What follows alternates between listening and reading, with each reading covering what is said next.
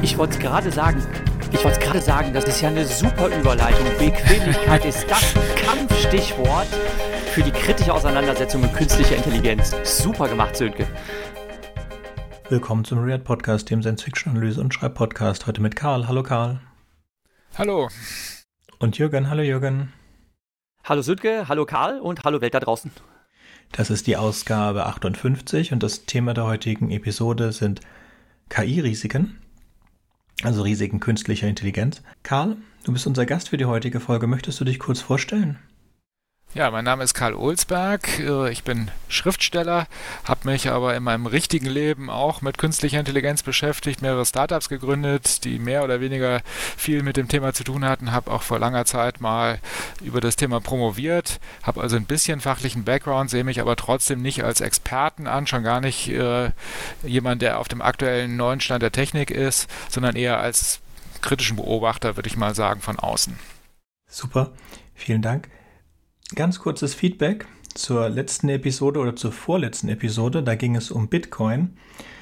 Ich habe mir seit der Episode viele Gedanken darüber gemacht und ich bin noch immer nicht zu einem grundlegenden Entschluss gekommen, was Bitcoin angeht. Ich denke, bevor man darüber eine Entscheidung trifft, müssen wir generell mal uns weiterhin über unsere, äh, unser Geld und wo wir mit unserem Geld hingehen wollen, Gedanken machen.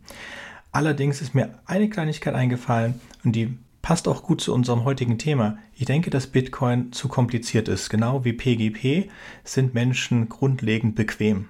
Und wenn etwas funktioniert, auch wenn etwas anderes besser ist, dann bleiben wir aus Bequemlichkeit bei dem Einfachen, das wir einfach verstehen und über das wir nicht nachdenken müssen. Und selbst wenn ich über Bitcoin nachdenken muss und das tagelang tue und ich komme zu keiner Entscheidung, ist das schon kein gutes Zeichen. Und ich glaube, etwas Ähnliches ist auch mit künstlicher Intelligenz. Ich wollte es gerade sagen. Ich wollte es gerade sagen, das ist ja eine super Überleitung. Bequemlichkeit ist das Kampfstichwort für die kritische Auseinandersetzung mit künstlicher Intelligenz. Super gemacht, Sönke. Ja, da ist was dran, glaube ich. Dann lassen wir, mit, lassen wir uns mit dem Thema anfangen. Also Karl, du hast einen Blog, der heißt KI-Risiken und da gibt es einige schöne Artikel. Sorry, das war jetzt äh, nicht klar, dass das als Frage gedacht war. Ja, ja, ich habe äh, ich habe schon äh, mich seit 20 Jahren ungefähr beschäftige ich mich mit der Frage, was macht diese KI, äh, die ich ja quasi selber äh, begleitet habe von ihren frühen Tagen in den äh, Anfang der 80er bis heute, äh, was macht die eigentlich mit uns? Äh, damals, vor 20 Jahren, habe ich einen Artikel von Bill Joy gelesen, äh, der, der Gründer von Sun Microsystems unter anderem und Erfinder von Java, der sich damals schon kritisch die Frage gestellt hat, wo soll das eigentlich noch enden? Werden wir uns selbst über überflüssig machen. Und wenn so jemand wie er sich das schon fragt, dann äh, dachte ich mir damals, ist die Frage in der Tat berechtigt. Und ich habe angefangen, mich intensiver damit zu beschäftigen, habe mehrere Romane geschrieben, die sich mit dem Thema beschäftigt haben, habe natürlich im Hintergrund auch einiges recherchiert, um wieder auf dem neuesten Stand zu sein.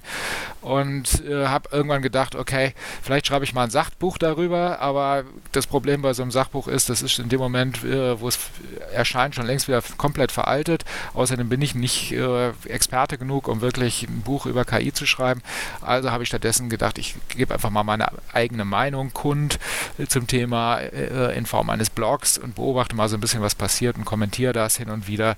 Aber es ist jetzt kein missionarisches Blog in dem Sinne, dass ich versuche, irgendjemand von irgendwas zu überzeugen, sondern es ist ein bisschen eher mein eigener Standpunkt, äh, so quasi als Abrundung für die Bücher, die ich hin und wieder zu dem Thema schreibe, falls sich jemand da mehr informieren möchte, was das eigentlich ist. An der Stelle möchte ich anmerken, wir haben tatsächlich auch eine extra Podcast-Episode produziert über Karl Olsbergs Roman äh, Mirror den ich äh, von Anfang an ganz, ganz toll fand. Ähm, da muss ich jetzt mal ein bisschen lobhudeln. Ähm, wir haben eine wir haben eine eigene Episode gemacht über künstliche Intelligenz in Literatur und Film. Da haben wir deinen Roman schon mal erwähnt und dann haben wir ihm tatsächlich noch mal eine eigene Podcast-Episode gewidmet. Und das hat Sönke auf die Idee gebracht, auch mal äh, Kontakt mit dir aufzunehmen. Und wir freuen uns deshalb äh, nochmal ganz herzlich, dich hier zu Gast zu haben. Ja, ich freue mich natürlich auch. Vielen Dank. Etwas, was mich beschäftigt hat seit unserer Episode über künstliche Intelligenz, ist, Davor hatte ich eigentlich immer erwartet oder gedacht, künstliche Intelligenz werden erst gefährlich für uns, wenn sie so ein eigenes Bewusstsein haben. Dazu gibt es auch einen schönen Podcast, äh, KI-Bewusstsein und dann auch einige mhm. Leute ein paar nette Sachen dazu sagen. Aber ich glaube, das ist in Mirror und auch in Demon von Daniel Suarez. Das sind ja nicht mhm. bewusste KIs und auch die sind schon gefährlich für uns. Also und das ist ja ein Trend dazu. Bei uns gibt es viel diesen Trend Automatisierung der Arbeitswelten, dass es äh, Dinge gibt, und wir nennen das jetzt nicht KI, wir nennen das Machine Learning oder, oder Deep Learning, dass es viele Dinge gibt, die man denkt, okay, das muss ein Mensch eigentlich nicht machen.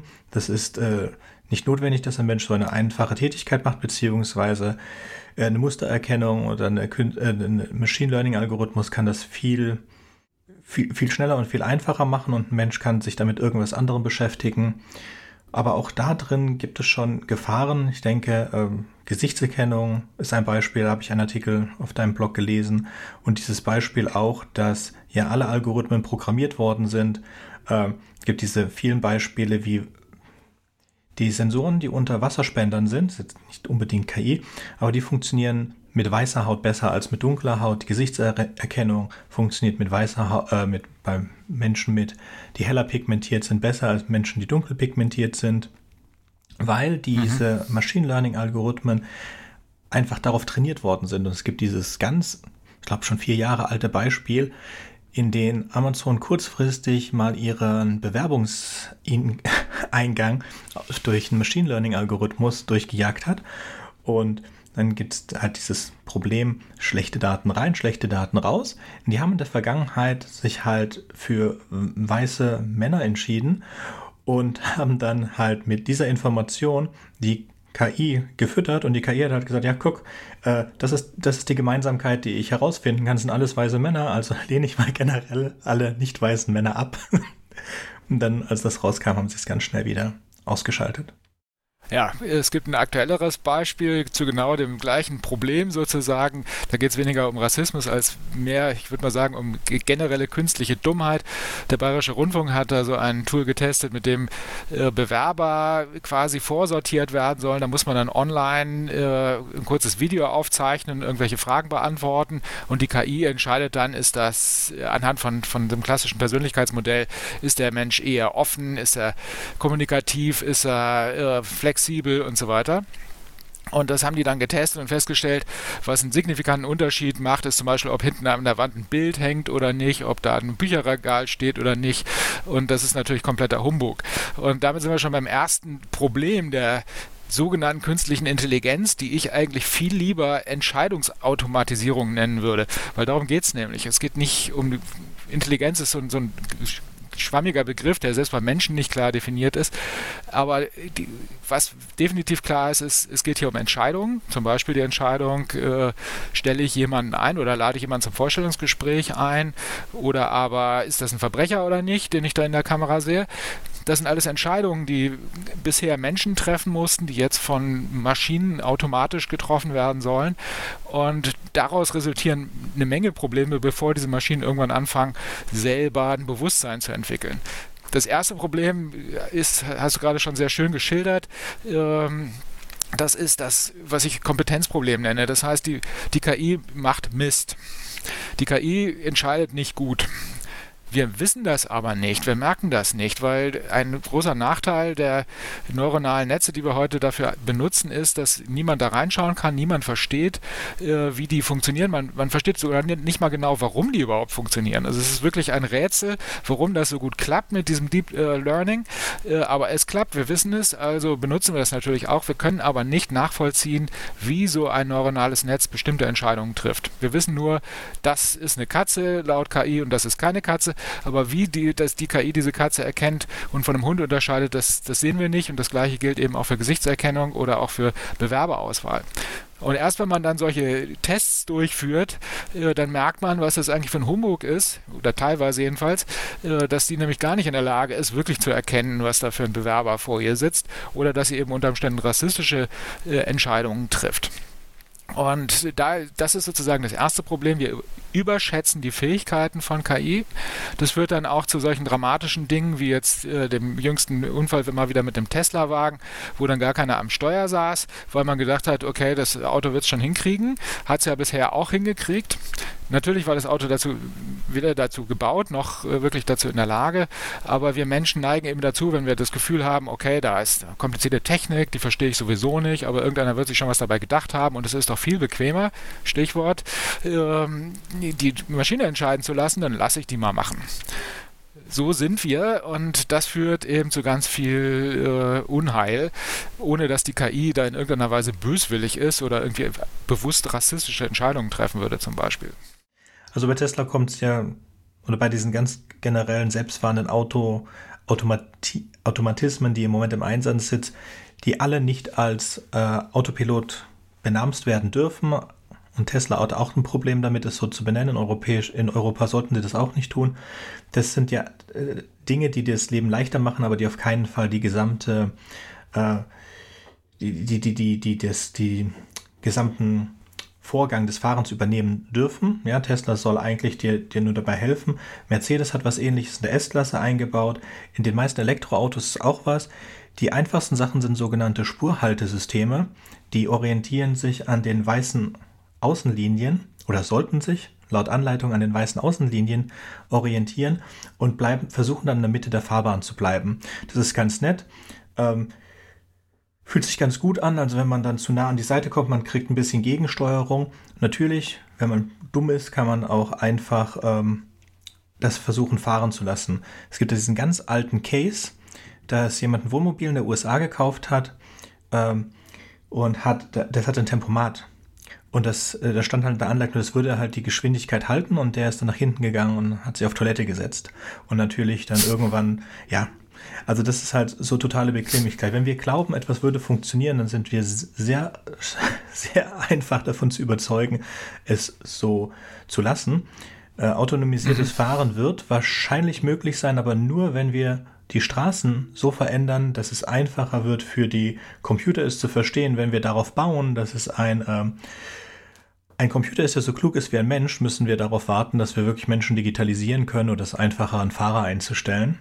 Was ich ganz lustig fand, war, dass sie jetzt ausprobiert haben, das mit dem Tesla Autopiloten und der sollte eigentlich wirklich sich nur an diesen, ähm, das kam jetzt auch im, im Zuge dieses Unfalles, äh, ist, äh, der sollte sich nicht anschalten lassen, wenn da keine Seitenstreifen sind, an denen er sich orientieren kann. Aber der schaltet sich an und der fährt auch weiter. Das sind halt solche Sachen, die dann auch ganz schlecht waren, weil Elon Musk behauptet hat, es würde überhaupt nicht gehen, wenn du länger als 30 Sekunden die Hände äh, vorm Lenkrad lässt. Es würde nicht gehen, wenn du das Lenkrad beschwerst. Es würde nicht gehen, wenn irgendwelche ähm, Seitenmarkierungen fehlen würden. Dann würde er sofort ausschalten. Und das tut er nicht. So, Jürgen, ähm, du wolltest was auch über autonomes Fahren sagen? Ja, also was das Thema autonomes Fahren betrifft, da habe ich zufälligerweise mehrere Vorträge zugehört und ich äh, war tatsächlich verblüfft davon zu hören, dass Leute ähm, ja so, so naiv äh, heute schon an die Fähigkeiten von Self-Driving Cars äh, glauben und äh, sich dem ausgeliefert haben, wirklich mit fatalen Folgen. Denn äh, tatsächlich ist ähm, dieser Prozess, ein Auto auf Spur zu halten, ähm, tatsächlich eine Kaskade von automatisierten Entscheidungen. Und ähm, diese, äh, jede Entscheidung, die eine KI da fällt, ähm, hat ja eine gewisse Fehlerwahrscheinlichkeit. Und diese Fehlerwahrscheinlichkeiten, die potenzieren sich. Und das äh, Ergebnis von einem Vortrag war, ähm, die Wahrscheinlichkeit, dass das Auto nicht crasht, wenn ich es sich selbst überlasse, die ist nach gegebenem Stand ungefähr ein Drittel. Also es ist wahrscheinlicher, dass das Ding einen Unfall baut, als äh, dass ich heil ankomme. Und äh, der Referent hat selber gesagt, ich würde, und das war ein Experte für KI-Technologie, der hat gesagt, ich würde in so ein Ding nicht einsteigen. Hm? Äh, und ähm, es ist erstaunlich, dass manche sich das einfach äh, also nichts so weiter dabei denken.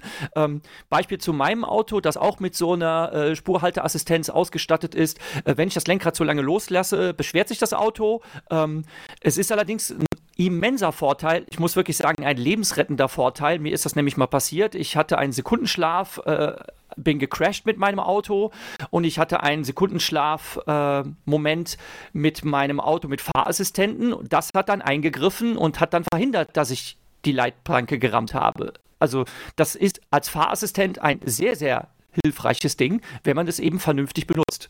Ich habe dann auch angehalten und erstmal eine Pause eingelegt, ähm, weil ich übermüdet war, aber naja, der Unfall von einst hätte verhindert werden können. Ja, also ich glaube, das ist ein sehr gutes Stichwort, was du da gerade genannt hast, wenn man es vernünftig benutzt.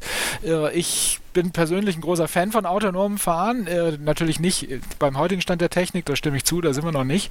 Aber wir werden dahin kommen und äh, das hoffe ich auch, denn wenn man menschliche Fahrer ansieht, dann sind die wandelnde Katastrophen. Es, tatsächlich sterben mehr Menschen jedes Jahr im Straßenverkehr als bei Kriegen und Terroranschlägen zusammen. Das sagt ja schon einiges. Also da kann man definitiv noch viel besser machen und ich bin auch ziemlich zuversichtlich, dass man Maschinen das in, was weiß ich, 10, spätestens 20 Jahren viel besser hinkriegen als wir dass also die Wahrscheinlichkeit, dass man dann heile ankommt, nicht mehr ein Drittel ist, sondern was weiß ich, 99,9 Prozent. Und äh, ab dann fängt es an Sinn zu machen, wenn, wenn, wenn die Maschinen nämlich einfach wirklich besser entscheiden als wir. Und das können sie in vielen Bereichen. Also es wäre ja Quatsch zu sagen, KI ist generell nicht gut, weil äh, nicht, so, nicht so schlau wie ein Mensch. Das stimmt erstens nicht. Und zweitens äh, gibt es ganz, ganz viele Bereiche, wo KIs viel besser entscheiden als wir. Das, die, gefährlich wird es immer dann, wenn wir eine KI überschätzen und ihr mehr Entscheidungskompetenz zugeben, zubelegen als äh, das, was eigentlich sinnvoll ist. Das ist halt äh, dann das Problem nicht künstlicher Intelligenz, sondern menschlicher Dummheit. Und genau da sehe ich das größte Problem, dass wir die KI bauen mit bestimmten Ideen im Hinterkopf äh, und sie dann aber schlicht und einfach falsch einsetzen, sie überschätzen oder aber zweites Problem, sie eben für Zwecke benutzen, die äh, überhaupt nicht gut für uns sind, zum Beispiel um Menschen auszuspähen, äh, um totalitäre Re Regierungen an der Macht zu halten, um Menschen zu manipulieren, um radikale Ansichten zu verbreiten oder auch schlicht und einfach wie zum Beispiel der Facebook und Instagram Algorithmus, um die Leute möglichst lange in meinem äh, äh, Netzwerk zu halten, möglichst lange zu beschäftigen. Äh, das alleine ist schon ein Problem aus meiner Sicht. Zum einen, weil die Algorithmen immer besser darin werden, die Leute zu binden. Und das heißt, äh, zum Beispiel Mütter mit ihren Kindern im Garten, im, im Park, das sehe ich immer wieder mal die sitzen dann da tippen auf ihrem Handy rum und das Kleine will da irgendwie mal auch mal Aufmerksamkeit von der Mutter, kriegt aber keine. Oder im Worst Case, ja hier, nimm du mal das Handy einen Augenblick.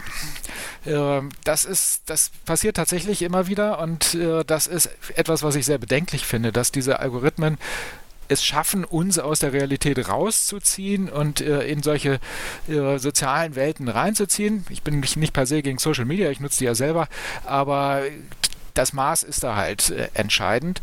Oder ähm, eben noch schlimmer, wenn dann wirklich manipuliert wird, wenn der Facebook-Algorithmus bewusst, also bewusst natürlich nicht, sondern quasi absichtlich äh, immer radikalere Nachrichten verbreitet, weil er gelernt hat, äh, dadurch äh, kann ich die Leute besser interessieren, besser binden, die klicken da häufiger drauf und dadurch natürlich einfach immer mehr Desinformation gestreut mhm. wird. Das ist meiner Ansicht nach ein äh, Teil der Erklärung für die Miseren, die wir heute in vielen Teilen der Welt haben, für das Wiedererstarken von Populismus, von Nationalismus, von völlig kranken Sichtweisen, von Realitätsverleugnung und so weiter. Das hängt alles mit, mit dieser Automatisierung zusammen, die uns quasi das Denken abnehmen soll und letzten Endes ist das noch nie eine gute Idee gewesen, wenn wir aufgehört haben zu denken. Mhm. Ähm, was, das, was das Problem betrifft, äh, mit, mit äh, immer weiter auf sein Handybildschirm starren zu müssen und dass man auch dazu verführt wird, das ist äh, tatsächlich so ein aus dem Ruderlaufen eines menschlichen Makels, dass wir natürlich grundsätzlich das Problem haben, suchtanfällig zu sein. Und ähm, diese kleinen Helferlein, die stacheln einfach unser Belohnungssystem an. Wir freuen über, uns über jedes Pling einer neu eingegangenen WhatsApp-Nachricht oder sonst etwas. Und ähm, wie du schon völlig zutreffend beschrieben hast, die Algorithmen im Social Media sind darauf programmiert oder sie haben gelernt, uns ständig mit solchen Informationen zu füttern, die uns am Ball halten, mit Clickbaits und sonstigen Dingen, dass wir halt möglichst lange da drauf starren. Und äh, das ähm, führt halt bei uns dazu, dass wir äh, suchtartig, suchtartiges Verhalten an den Tag legen und ähm, das natürlich äh, schädlich für uns selbst, äh, schädlich für die Allgemeinheit, schädlich äh, für unsere Familienangehörigen sein kann, denen wir nicht die hinreichende Aufmerksamkeit schenken und so weiter. Du thematisierst auf deinem Blog aber drei fundamentale KI-Probleme. Das erste hast du schon genannt und das zweite ist das Ungleichheitsproblem. Magst du das mal erklären? Ja. Ja, das, das ist im Prinzip schon das, was hier hinter eigentlich steckt, denn der Facebook-Algorithmus, äh, der macht das ja nicht äh, quasi, weil, weil die KI das irgendwie selber so entschieden hat, sondern irgendwelche Leute haben sich ja überlegt, was müssen wir hier eigentlich optimieren und sind zu dem Schluss gekommen, im Interesse von Facebook ist es, wenn die Leute möglichst lange auf dieser Plattform verbringen, weil dann können die mehr Werbeanzeigen sehen und dann kann man mehr Geld mit verdienen. Also optimiert der Facebook-Algorithmus die Verweildauer sozusagen, die Klickrate, was genau äh, da die Messkriterien sind, weiß ich jetzt auch nicht, aber eben im Prinzip optimiert er die Interaktion des Menschen mit dieser Seite der Algorithmus weiß natürlich nichts darüber, dass dieser Mensch vielleicht noch Kinder hat, vielleicht auch noch andere Dinge machen sollte und dass Menschen süchtig werden können. Er lernt aber, was er tun muss, äh, um das immer weiter anzukitzeln. Und ein Effekt davon ist eben die Verbreitung von Desinformation. Was hier aber tatsächlich passiert, ist, äh, dass Entscheidungsmacht verlagert wird. Und zwar von den Usern auf Facebook oder äh, auf andere Unternehmen. Ich will jetzt nicht nur auf Facebook rumreiten.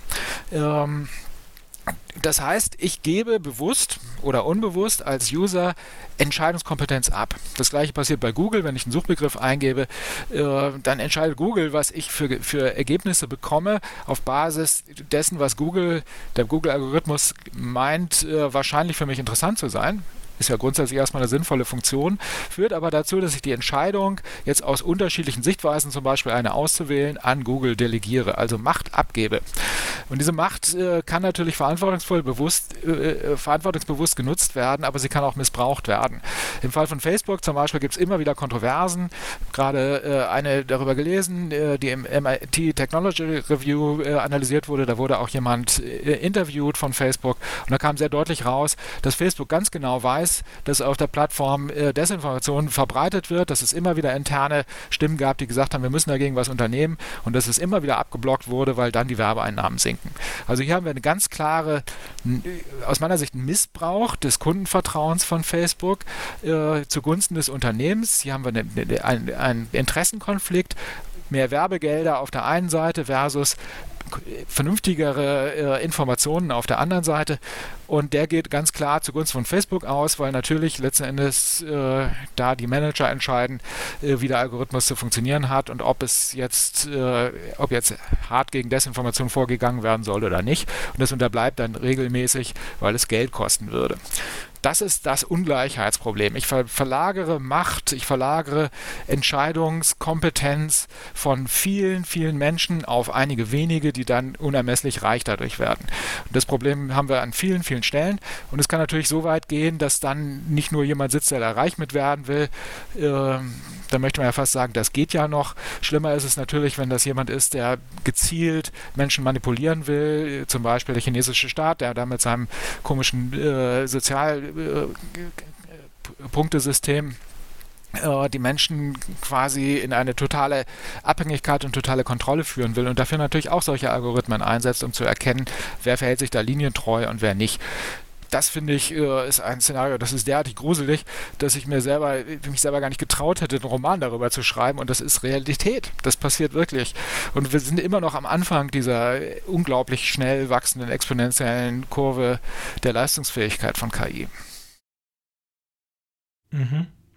Also, was ich so erschreckend finde am Sozialpunktesystem ist, dass es ja in China sehr beliebt, relativ beliebt ist. Dass also viele Leute mhm. das gar nicht äh, als so dramatisch sehen, weil, und ich zitiere jetzt meinen verstorbenen Vater, wenn du nichts zu verbergen hast, was macht es dir dann aus, wenn alle deine Sachen sehen können? da habe ich mich sehr mit ihm öfter drüber gestritten.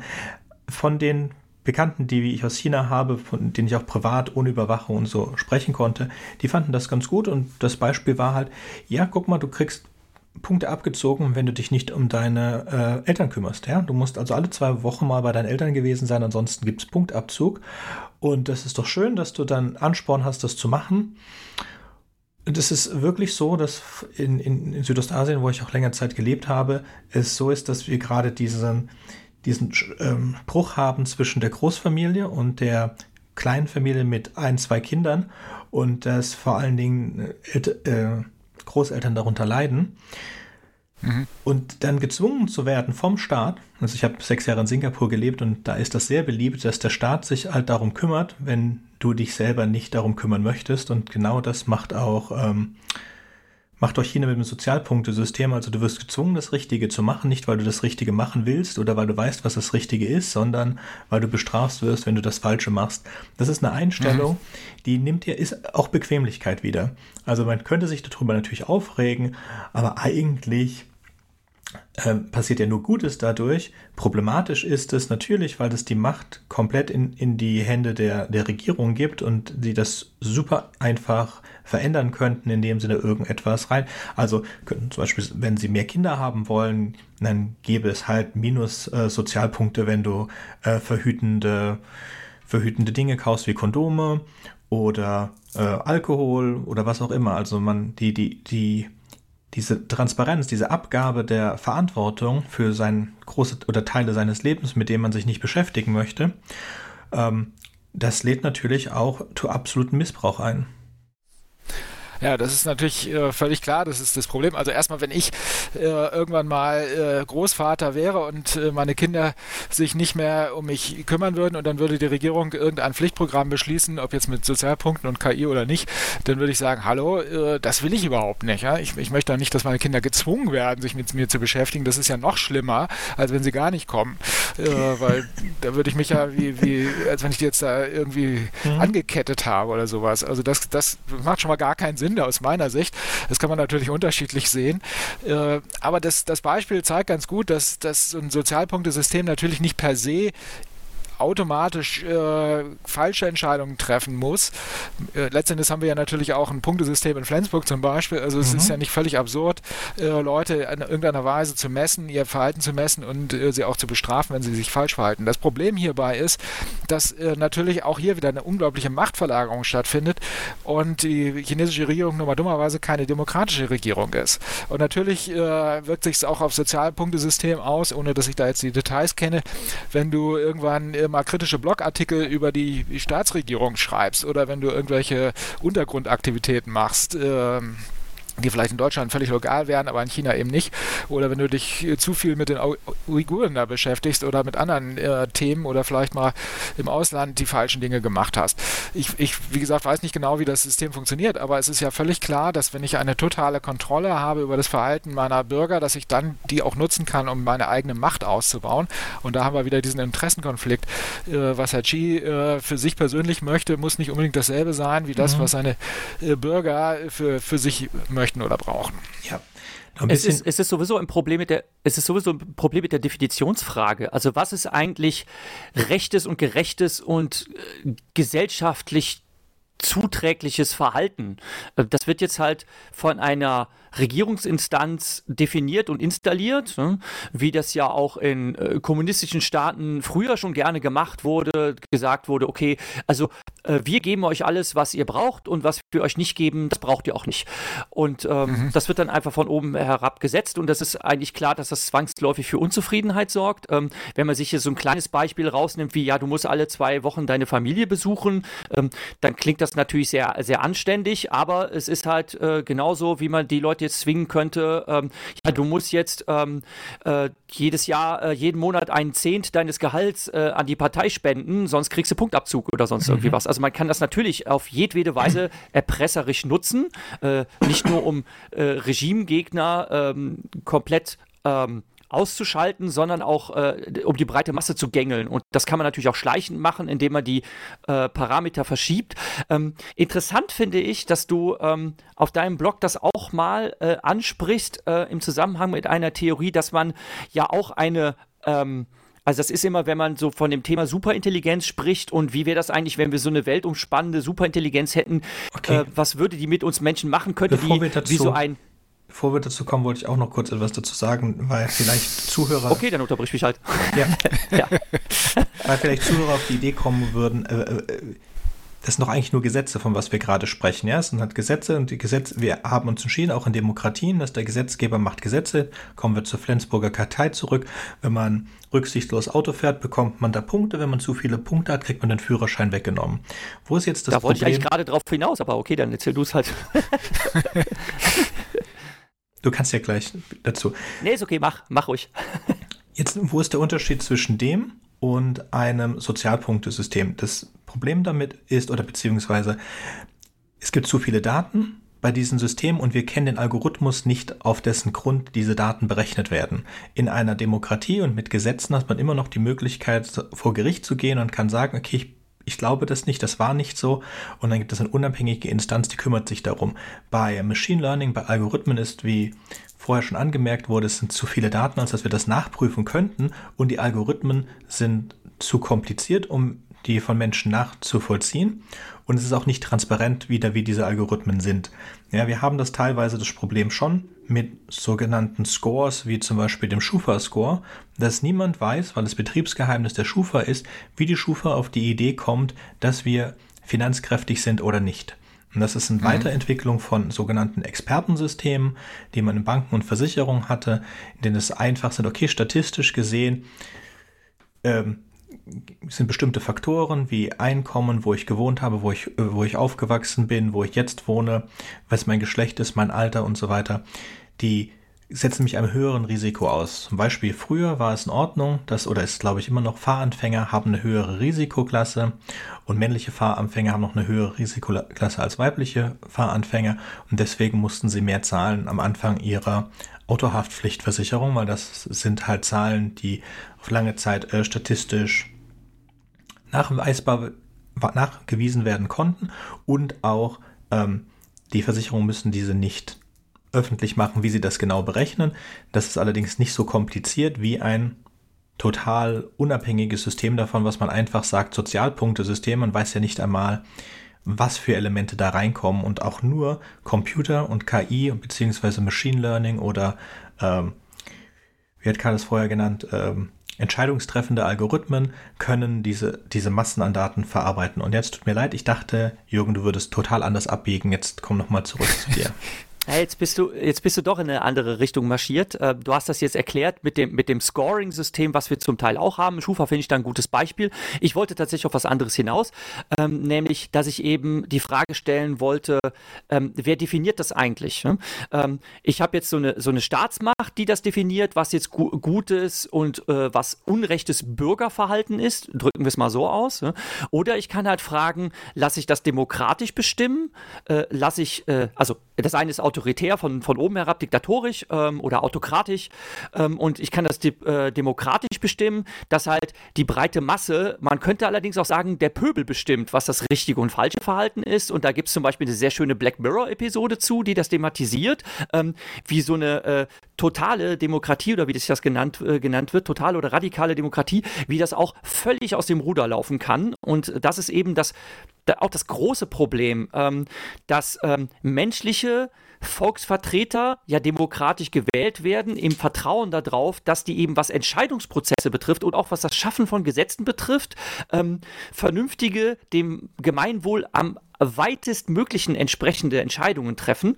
Und äh, die Frage ist, ob eine künstliche Intelligenz sowas leisten könnte. Und das thematisierst du auf deinem Blog auch, äh, Karl, dass du äh, sagst, ähm, es gibt diese Theorie, dass man so eine ähm, wir können das sagen, so eine Gutmenschen-KI schaffen würde, so eine äh, Super-KI, äh, die eben menschliches Verhalten beobachtet und daraus ableitet, was wohl das Allgemeinwohl des Menschen mhm. wäre. Und auch dein Roman Mirror thematisiert das ja, ähm, mhm. was dann so ein KI-System daraus ableitet, um halt das Optimalwohl für alle Menschen zu generieren, was aber nicht unbedingt das Wohl des Einzelnen bedeuten kann. Und das ist ein sehr ich finde ein großes Dilemma, was äh, nach meinem Empfinden auch unmöglich zu lösen ist. Da helfen uns auch keine Maschinen. Ja, da möchte ich kurz, bevor du einsprichst, Karl, möchte ich noch kurz zu dem äh, Facebook zurück, weil das ein schönes Beispiel ist. In Facebook ist es rel noch relativ einfach. Ich denke, wenn Facebook uns erlauben würde, die Entscheidungsbäume zu sehen, dann wären die noch relativ einfach zu verstehen.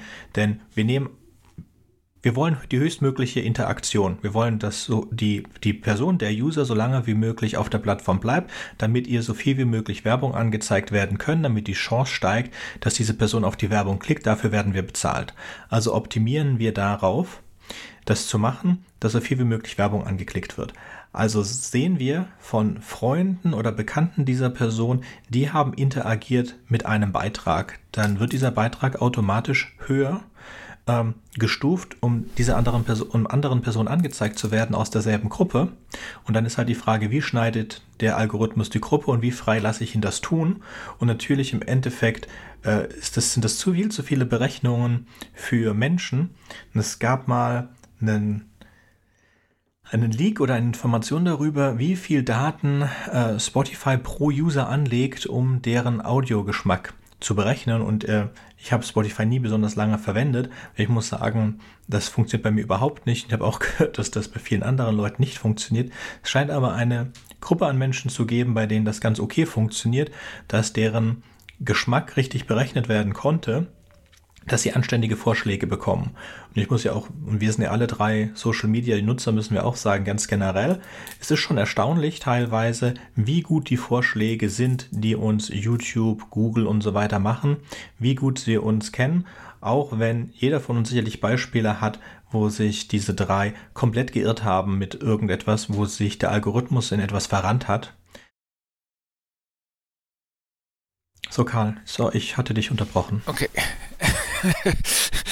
nee, jetzt äh, sind wir ein bisschen äh, quasi wieder zurück zu der Kompetenz der, äh, der Algorithmen gekommen, was ja sozusagen das erste Problem ist. Aber ich gebe dir recht, äh, die sind schon in einigen Punkten sehr, sehr gut. Also ich äh, nutze nicht Spotify, aber Apple Music. Und Apple Music hat mir tatsächlich schon eine ganze Menge Bands äh, empfohlen, die ich vorher nicht kannte, die ich super klasse finde. Also da, das funktioniert teilweise schon. Ja? Und das hängt sicherlich ein bisschen davon ab, ob man eher so ein Nischen-Fan ist, wie ich zum Beispiel, der gerne Prog-Rock hört. das ist leichter quasi zu, zu identifizieren als vielleicht andere äh, Themen. Da findet man dann vielleicht auch schon einiges, aber wie auch immer. Äh, ich glaube, dass das ist ein Kernproblem, das äh, was äh, Jörg gerade angesprochen hat, das war das, äh, was ich Kompetenz, äh, Quatsch, äh, Midas-Problem nenne, äh, was eigentlich auch als Alignment-Problem be bezeichnet wird, nämlich die Frage, wie bringe ich eigentlich eine Maschine dazu, dass sie das tut, was sie eigentlich tun soll und nicht das, was ich ihr gesagt habe, was sie tun soll. Das ist ein sehr, sehr biestiges Problem, äh, an dem sich viele wirklich super intelligente Leute äh, die Zähne ausbeißen. Und das hat tatsächlich damit zu tun, dass es oft überhaupt nicht möglich ist, zu entscheiden, was ist eigentlich richtig. Das Problem mit der Demokratie ist ja, äh, dass sie eigentlich ständig nicht funktioniert, aber dass wir noch keine bessere Staatsform gefunden haben, wie äh, Churchill das mal gesagt hat. Das heißt, wir haben eigentlich äh, kein perfektes System, was wirklich in der Lage wäre, für alle die richtigen Entscheidungen zu treffen. Die Demokratie hat sich da äh, bisher als das vernünftigste und, und beste System rausgestellt, aber es ist auch ein angreifbares, ein, ein wackeliges System. Und jetzt nehmen wir eine KI. Was kann die tun? Die kann natürlich auf der einen Seite, und das tun sie ja auch schon, versuchen, diese Demokratie zu steuern. Das geht dann in der Regel, endet dann damit, dass die Demokratie aufhört zu existieren und am Ende eine Autokratie da ist, nämlich der, der die beste und leistungsfähigste KI hat, die am geschicktesten manipuliert hat, am Ende die Wahl gewonnen und kann dann dafür sorgen, dass die anderen nichts mehr zu sagen haben, so wie in China. Eine andere Möglichkeit wäre es äh, natürlich von vornherein zu sagen, okay, dann, dann ist das halt so, dann bauen wir mal den perfekten Herrscher. Wir bauen die, äh, eine KI, die das Ziel hat, das Glück aller Menschen äh, zu maximieren oder wie auch immer. Aber da gibt es mehrere Probleme. Das eine ist natürlich, was heißt überhaupt Glück? Äh, wenn, wenn, ich so eine Zielfunktion einer KI geben würde, maximiere äh, das durch, durchschnittliche Glück aller Menschen, dann könnte es passieren, dass sie unheimlich weise Entscheidungen trifft. Es kann aber auch passieren, dass sie entscheidet, gut, am besten setze ich mal alle unter Droge. Dann äh, laufen die immer mit einem Lächeln rum und das definiere ich mal als Glück.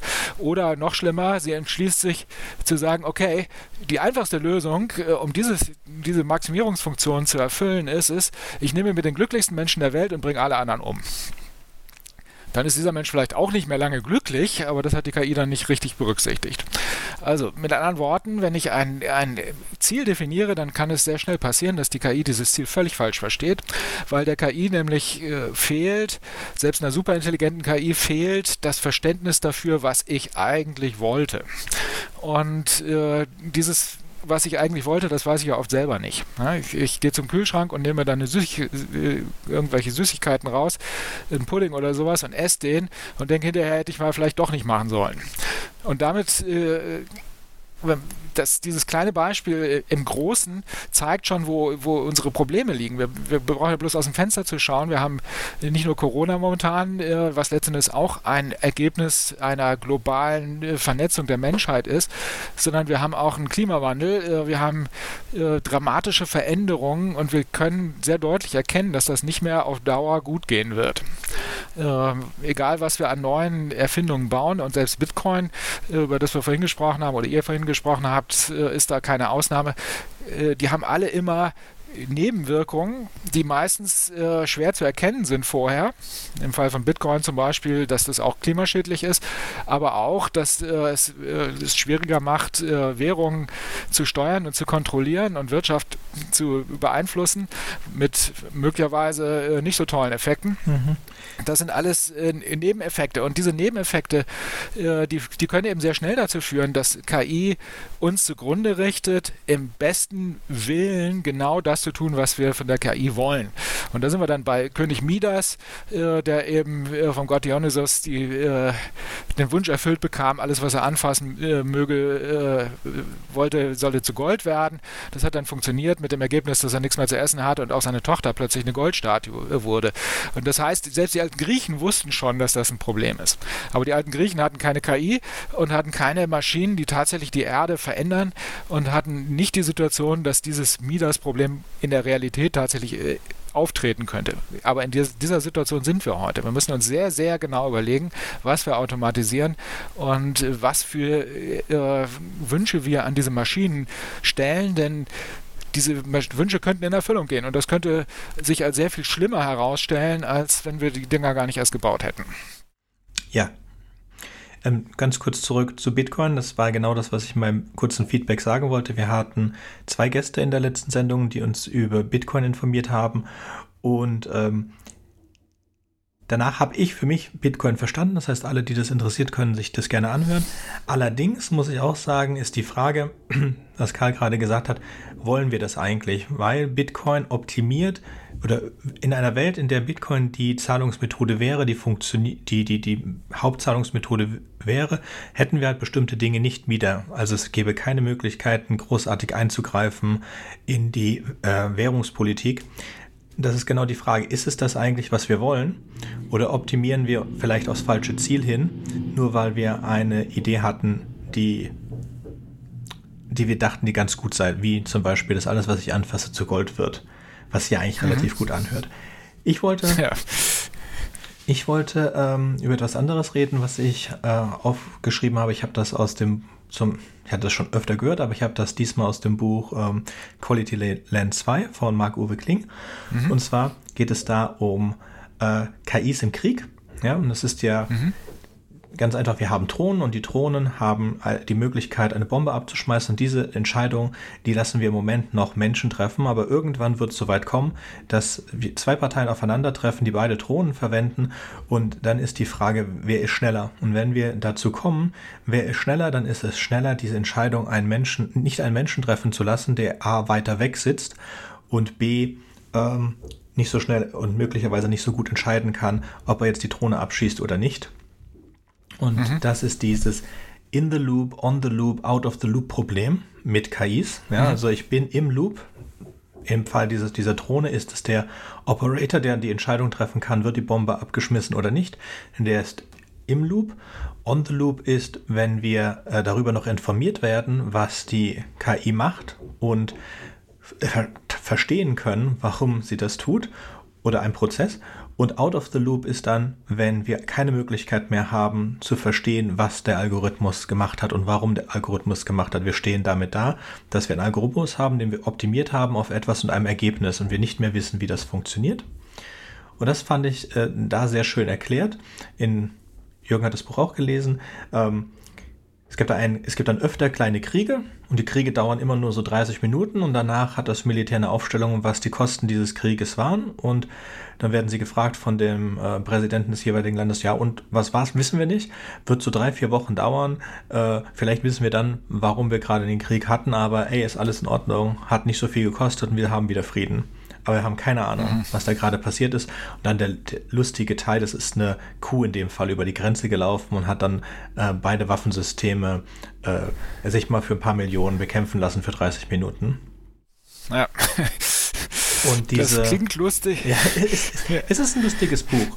Es, ja, ähm, ja, klar, ja, natürlich. Aber die Realität ist leider, äh, dass dann höchstwahrscheinlich der Krieg nicht nur 30 Minuten oder vielleicht würde er auch nur 30 Minuten dauern, aber danach wäre eben nicht mehr äh, ein General da, der sagen würde, okay, was war denn das jetzt ja, gerade, sondern danach wäre möglicherweise äh, nicht mehr viel übrig. Also wir kennen das ja, ja von diesen Algorithmen, die uns sowas eingebracht haben wie die Bankenkrise die dann diese mhm. Abverkäufe und Hochverkäufe gemacht haben, die funktionieren nämlich ganz genauso wie das Militär. Ich möchte das noch ganz kurz diesen einen, diesen Begriff durch äh, erklären, das mhm. nennt sich das. O oder?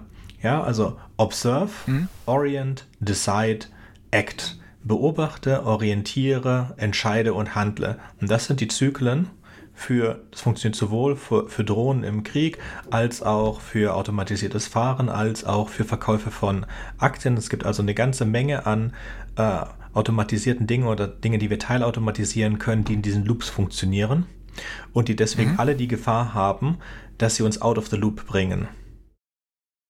Mhm. Ja, also das äh, diese Unterscheidung ist, ist interessant, weil äh, auch die meiner Ansicht nach teilweise Illusionen unterliegt. Äh, wenn wir sagen, ein Mensch ist in the Loop, dann heißt das ja typischerweise, dass eine KI eine Vorentscheidung trifft und der Mensch dann entscheidet, äh, ob er der KI zustimmt oder nicht. Sonst bräuchte man die KI ja gar nicht. Ähm, mhm. Sonst hätte man nur den Menschen. Und das Problem dabei ist, das ist das gleiche wie mit dem Tesla. Äh, der Mensch äh, probiert das zehnmal aus, stellt fest, zehnmal hat die KI eine gute Entscheidung getroffen, vielleicht ein, zweimal sogar eine, die besser ist als die, die ich getroffen hätte. Dann glaube ich dem Ding mal.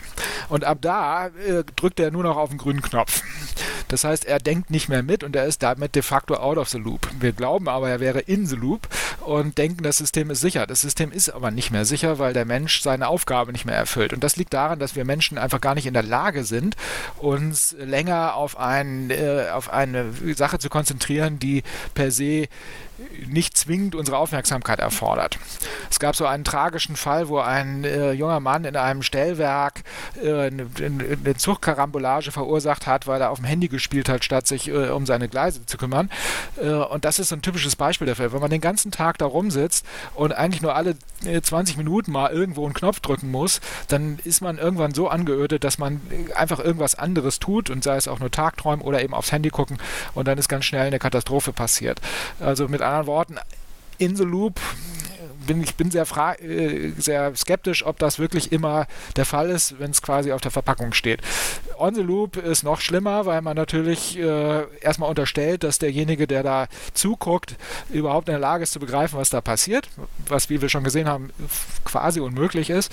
Und zum Zweiten äh, muss der dann auch noch schnell eingreifen, wenn irgendwas aus dem Ruder läuft. Und das passiert oft so, so schnell, so schnell, dass er gar nicht die Chance hat.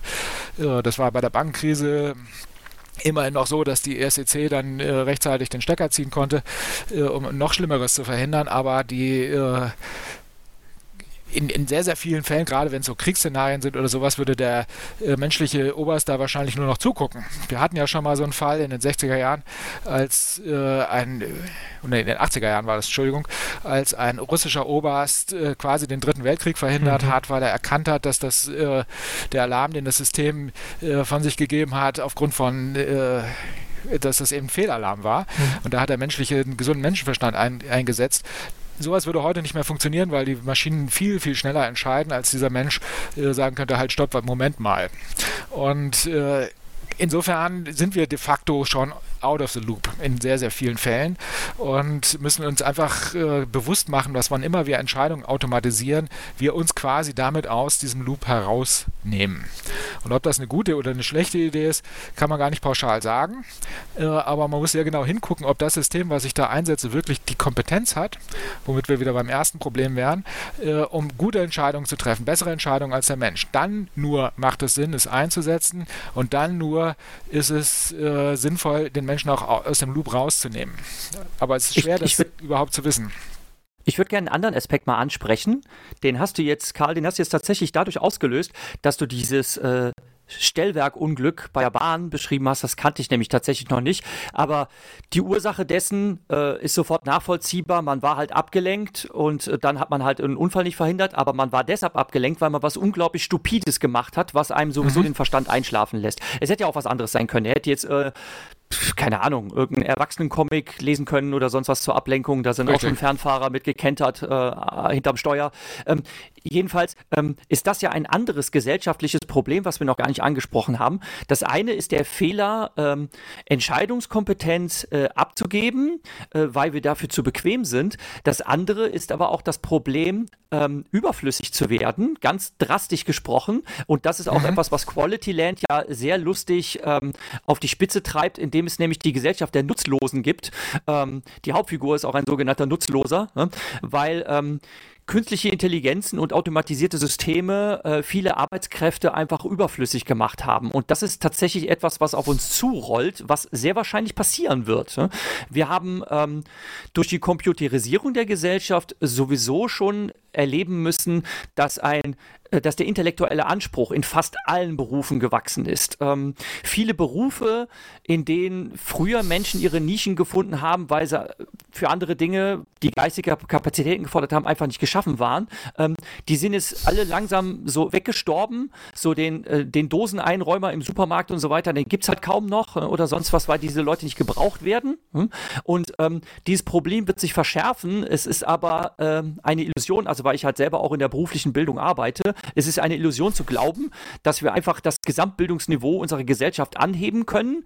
Ähm, weil auch unter Umständen, äh, also erstens, um halt mit den neuen Arbeitsanforderungen klar zu werden, das wird erstens nicht funktionieren. Ähm, und das zweite Problem ist, dass es halt trotzdem schlimmstenfalls keine Arbeiten mehr geben wird. Äh, so, ähm, denn es gibt halt entweder wie es früher in Manufakturen der Fall war, dass ich jetzt äh, 20 oder 100 Näherinnen habe, die Kleider nähen, oder ich habe eine Maschine, die die ganze Arbeit erledigt und ich brauche auch nur noch eine Person, die diese Maschine beaufsichtigt, die die Arbeit erledigt, die früher 100 Leute erledigt haben. Das war die industrielle Revolution. Jetzt haben mhm. wir halt die elektronische Disruption und das wird ähm, zu großen gesellschaftlichen Verwerfungen führen. Das haben wir noch gar nicht angesprochen. Mhm. Ja, das sehe ich natürlich ganz genauso. Äh, das wird in der Tat ein Riesenproblem werden. Wobei ich ehrlich gesagt äh, noch einen Trend sehe, den ich fast noch schlimmer finde, als dass äh, Jobs quasi überflüssig werden. Man muss ja auch sehen, die industrielle Revolution hat zwar viele Menschen erstmal arbeitslos gemacht und soziale Umwerfungen erzeugt, aber sie hat natürlich auch dazu geführt, dass insgesamt die Menschen weniger arbeiten müssen. Äh, das heißt, es ist nicht per se schlecht, äh, dass man Arbeit automatisiert. Äh, was allerdings momentan passiert, ist interessant, denn es werden äh, sehr viele Jobs in, in so mittleren äh, Ebenen, wo man eine gewisse Ausbildung für braucht, eine gewisse Fachkompetenz für braucht, die werden automatisiert. Aber die ganz einfachen Tätigkeiten, wie zum Beispiel bei Amazon im Lager rumzulaufen, die sind immer noch manuell. Warum? Weil der Mensch eben doch ein unglaublich flexibler Roboter ist. Und das, was mhm. dann passiert, ist richtig pervers. Dann steuert nämlich die Maschine den Menschen und nicht umgekehrt. Das heißt, bei Amazon haben die dann, äh, ich weiß nicht genau, wie das funktioniert, aber haben dann irgendwie äh, äh, eine Brille oder irgendein Gerät, was ihnen ganz genau sagt, in wie vielen Minuten sie wo zu sein haben, um was aus dem Regal zu nehmen und wo reinzulegen. Und die funktionieren dann. Und wenn sie zu lange auf dem Klo sind, merkt die Maschine das auch. und das ist nicht nur bei Amazon im Übrigen. das das ist, finde ich, eine sehr gruselige Entwicklung. Äh, wir können zwar Roboter für alles Mögliche bauen, aber das ist immer ganz schön aufwendig und teuer. Und Menschen sind vergleichsweise billig und flexibel. Das heißt, es wird wahrscheinlich noch eine ganze Weile so sein, dass zum Beispiel äh, ein Bett zu machen von einem Menschen gemacht wird. Aber das ist natürlich keine Tätigkeit, für die man jetzt äh, studieren müsste oder sowas. Gerade aber die Tätigkeiten, die wir interessant finden, die uns erfüllen, wo wir wirklich die schöne, interessante Aufgaben Aufgaben haben, äh, oder zumindest das glauben, wenn wir, wenn wir mit dem Job anfangen, die werden automatisiert. Und äh, was das für Konsequenzen hat, da bin ich mir noch gar nicht so sicher, dass wir das wirklich verstanden haben. Es geht nicht nur um die Arbeitslosenquote dabei, sondern es geht auch um die Frage, was für Arbeit ist überhaupt noch auf dem Markt. Also da gibt es ja viele, viele Sachen, dass das, äh, also es eine, eine positive Entscheidung zum Beispiel wäre, viele Dinge, die Doktoren Ärzte machen können, zum Beispiel in der Krebserkennung, kann eine Maschine besser. Und das ist dann, ähm, mhm.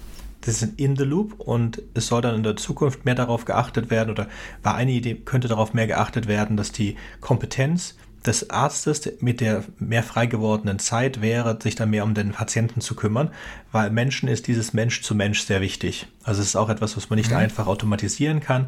Das äh, ist in Japan jetzt anders als bei uns. Die sind da viel offener zu Robotern gegenüber.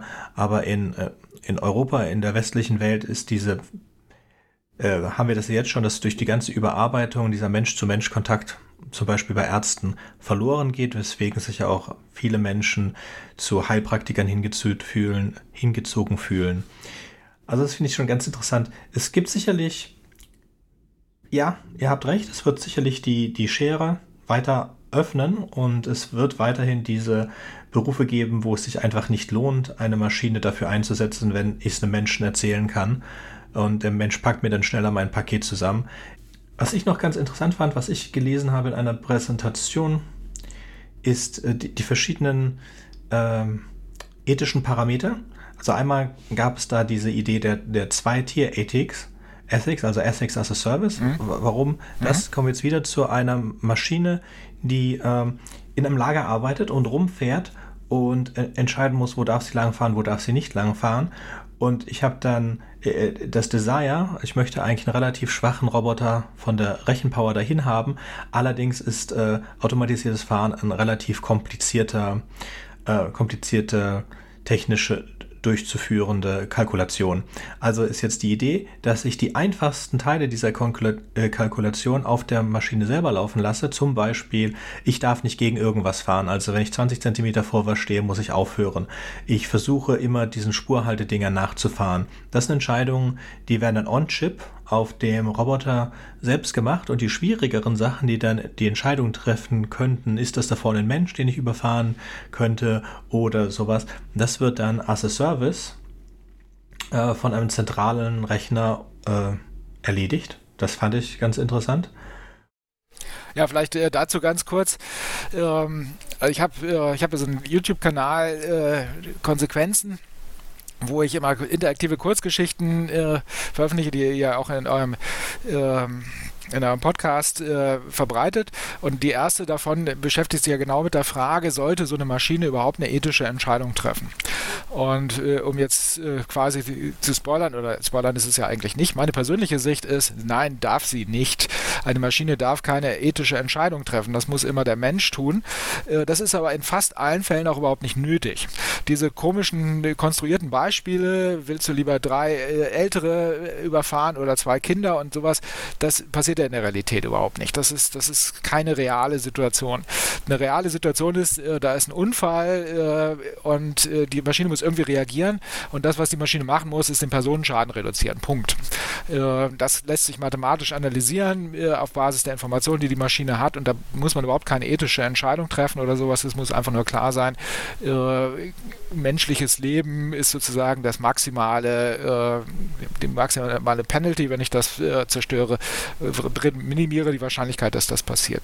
Da kann ich also die Ethik sozusagen außen vor lassen. Was ich aber nicht außen vor lassen kann, und da glaube ich, müssen wir noch viel mehr darüber diskutieren, das ist die rechtliche Komponente. Was darf ich eigentlich rechtlich? Meiner Ansicht nach sollten wir nämlich gar nicht versuchen, den Maschinen Ziele zu geben, die irgendwie insgesamt gut sind für die Menschheit. Weil das wird sowieso nicht funktionieren. Zum einen werden natürlich die Militärs sagen, ja, besten Dank, dass ihr mir einen Roboter verkaufen wollt, der im Zweifel sich weigert, einen Menschen zu erschießen. Brauche ich nicht. Ich will eine Maschine, die das tut, was ich sage. Und das gleiche wird der Fabrikboss äh, sagen, der sagt, interessiert mich nicht, ob die Maschine vielleicht der Ansicht ist, sie sollte jetzt mal mit weniger Energie laufen, weil irgendwo die Umwelt äh, geschützt werden muss. Äh, ich entscheide hier, wann das Ding zu funktionieren hat und wann nicht. Und wenn die so eine Ethikkomponente hat oder irgendwie eine Umweltschutzkomponente, dann schalte ich, dann will ich das Ding überhaupt nicht haben. Mit anderen Worten, wir werden Maschinen, die nicht das tun, was wir ihnen befehlen, gar nicht akzeptieren. Wenn wir aber Maschinen haben, die das tun, was wir ihnen befehlen, dann kann natürlich das passieren, was wir vorhin hatten, nämlich mit dem Midos-Problem, dass die dann aus dem Ruder laufen. Deswegen müssen wir deren Entscheidungsbefugnis begrenzen. Und das, äh, meiner Ansicht nach, kann man am besten tun, indem man von außen Regeln definiert und sagt, so, das darfst du und das darfst du nicht. Äh, es gibt dieses berühmte Beispiel mit dem Büroklammerautomat von Nick Bostrom, wo eine Maschine dann äh, die Aufgabe bekommt, so viele Büroklammern herzustellen wie möglich und am Ende dann die ganze Erde nur noch aus Büroklammern besteht. Das kann man relativ einfach dadurch verhindern, dass man dieser Maschine äh, sagt, pass auf, du darfst, machst so viele Büroklammern, wie du willst, aber folgendes darfst du dabei nicht tun. Du darfst zum Beispiel nicht irgendwie äh, deine Kapazitäten äh, über die, die Grenzen dieser Fabrik hinaus ausdehnen oder was auch immer. Das ist auch kein triviales Problem, aber meiner Ansicht nach äh, zeigen unsere Gesetze, die wir ja schon haben, dass man damit ganz gut äh, Systeme kontrollieren kann, die mächtiger sind und die man als einzelner Mensch sonst nicht stoppen könnte, wie eine Firma zum Beispiel. Das kann man nicht ganz mit einer KI vergleichen, aber im Prinzip ist es ähnlich. Die Firma als Ganzes ist viel, viel mächtiger als ein einzelner Mensch. Wenn ich also keine Gesetze hätte, die die einschränken würden, dann, dann würden die möglicherweise mit mir machen, was sie wollen und ich würde als Sklave da arbeiten müssen. Aber es gibt eben Gesetze, äh, wie das Grundgesetz zum Beispiel, die das verhindern. Und da könnte man dann dieses, diesen as-a-Service-Konzept, äh, Ansatz ganz gut einsetzen. Und zum Beispiel könnte die Maschine dann fragen, okay, ich soll da jetzt äh, etwas holen, aber da ist ein Stoppschild, darf ich da trotzdem drüber fahren oder nicht? Und äh, das könnte zum Beispiel dann eine Art Anwalts äh, Intelligenz bewerten und könnte sagen, ja, okay, in diesem Fall, weil du sollst da ein Menschenleben retten, darfst du das. Ähm, und in anderen Fällen darfst du das nicht. So ungefähr. Also ob das praktisch funktioniert, das kann ich auch nicht sagen, aber ich, ich, ich sehe da zumindest einen Hoffnungsschimmer, dass wir quasi unser demokratisches Prinzip, nämlich Gesetze, die von einer demokratisch gewählten äh, Instanz definiert werden, Gerichte, die davon unabhängig sind und entscheiden, wer gegen Gesetze verstößt und noch eine Exekutive, äh, die eben bestimmt, wie die Gesetze genau umgesetzt werden und dafür sorgt, dass sie auch eingehalten werden. Diese Gewaltenteilung, die könnten wir in der KI auch ganz gut gebrauchen. Dann hätten wir nämlich nicht das Problem, dass eine einzelne KI immer eben schnell die Welt zerstört, äh, weil sie äh, quasi allmächtig ist und alle Entscheidungen selber trifft. Mhm. Ich befürchte nur, dass das halt wirklich zu so etwas kommt wie dann Ethic, Ethics as a Service, dass dann Google, Facebook diese Ethics as a Service anbieten und dann in deine Autos ein, äh, einbaust, dann hast du es zentral diese Ethics irgendwo liegen und die sind dann noch mehr äh, angreifbar als ähm, schon vorher. Aber ja, grundsätzlich. Also wir werden sehen, ob, ob das passiert. Ich glaube, da gibt es ziemlich klare Meinungen, auch des Ethikrats zum Beispiel, dass solche Entscheidungen von Maschinen nicht getroffen werden sollten. Und äh, da bin ich absolut deren Meinung. Äh, das kann man auch gesetzlich regeln. Man kann einfach sagen, eine Maschine darf das nicht. Punkt. Es ist nur unglaublich schwierig zu überprüfen. Das ist halt was so ein. Ja, das, ganz, ist, das ist natürlich klar. Das gilt für, für alle gesetzlichen Regelungen. Ja, ich weiß. Ähm, Karl, du verweist jetzt bei dem, was du gerade ausgeführt hast, äh, auch auf einen Beitrag, der auf deinem Blog zu finden ist. Das sind nämlich deine drei Regeln für gutartige KI, wo du Stuart Russell widersprichst. Und ähm, die, ich lese es mal gerade vor, wie das äh, zu lesen ist. Du sagst erstens, eine Maschine darf niemals ein unbegrenztes Ziel verfolgen, wie zum Beispiel den ganzen Planeten in Büroklammern verwandeln. Ähm, und die Maschine muss sich zweitens an geltende Rechte halten. Und dann als dritte Regel, und das erinnert so ein bisschen an Asimovs Robotergesetze, muss ich zugeben, ne? äh, sagst du halt, ähm, eine Maschine muss das tun, was der Nutzer von ihr möchte, sofern es nicht Regel 1 oder 2 widerspricht. Hm? Äh, mhm. so drückst du das aus. Jetzt hast du das ähm, an Beispielen schön anschaulich äh, dargelegt und ähm, ich habe mir das auch durchgelesen und dachte mir, der Knackpunkt ist tatsächlich nach meinem Empfinden halt diese geltenden Gesetze. Denn da habe ich jetzt schon das Problem, wo ist denn der Geltungsraum der Gesetze? Das ist ja jetzt schon das große Dilemma. Ist das der Grund und Boden, auf dem der Server steht, auf dem die KI läuft? Ähm, ist es ein Globalnetz wie die international anzuerkennenden Menschenrechte, wenn es das der Fall wäre und dass niemand zu Schaden kommen soll, ähm, habe ich schon ein Problem. Äh, nehmen wir mal was ganz Triviales. Ich sag meinem äh, Hausservice-Roboter, bring mir Kaffee und ähm, der kann jetzt sagen, naja gut, ähm, Kaffee ist jetzt vielleicht nicht gut für deinen Blutdruck, aber ich mach das mal. Ne? Aber dann denkt er weiter, hm, äh, leider weiß ich, dass die Kaffeebohnen durch Kinderarbeit ermöglicht werden und deshalb kann ich das nicht gut heißen und deshalb verweigere ich jetzt den Befehl. Äh, das, das, Problem ist, egal was man, was man sich überlegt, ähm, man findet wahrscheinlich irgendwo einen Ort, ähm, wo das dann so quasi kaskadenförmig eine Auswirkung drauf hat, wo ich dann in, auf irgendeine Weise mit einem Recht und Gesetz oder einem Grundrecht in Konflikt gerate. Und das ist das Problem, was ich dabei sehe. Ich, ich sage nicht, dass das, dass das ähm, deine Gesetzhierarchie jetzt aushebelt. Ich sehe da nur ein Dilemma, wo ich das Problem habe, ähm, wie man das lösen soll. Diese Regeln müssen relativ einfach sein, weil dieser Roboter wird ja gar nicht die Kapazität haben, das richtig zu berechnen. Da bin ich nicht deiner Meinung. Ich glaube eben, dass Asimov hat ja diese berühmten drei Robotergesetze in einer Geschichte geschrieben, wo er zeigen wollte, dass die nicht funktionieren. Merkwürdigerweise haben alle das äh, gar nicht gelesen und haben nur seine drei Gesetze zitiert und gesagt, das ist es jetzt. Äh, aber das ist es natürlich nicht. Äh, und zwar deswegen, weil diese Gesetze eben viel zu simpel sind und natürlich nicht in jeder Situation funktionieren können. Das kann übrigens gar kein Gesetz. Aber die Idee bei Gesetzgebung ist ja auch nicht, dass die immer perfekt äh, funktioniert, sondern dass sie einen sehr großen Teil der, der Situationen regelt, in denen Entscheidungen getroffen werden müssen. Und das funktioniert nachweislich in der Praxis. Wir haben ja Gesetze und die, die sind besser als keine Gesetze, sagen wir mal so. Und wir würden auch nicht jetzt sagen, okay, lassen wir die Gesetze weg. Jeder Mensch hat, äh, hat ja schließlich eine Ethikkomponente eingebaut und kann dann selber entscheiden, was richtig und was falsch ist. Da wissen wir, das funktioniert nicht. Also brauchen wir Gesetze. Und äh, natürlich ist es, gibt es ganz viele Probleme dabei. Es gibt äh, das Problem, vollkommen richtig, wo gelten jetzt welche Gesetze.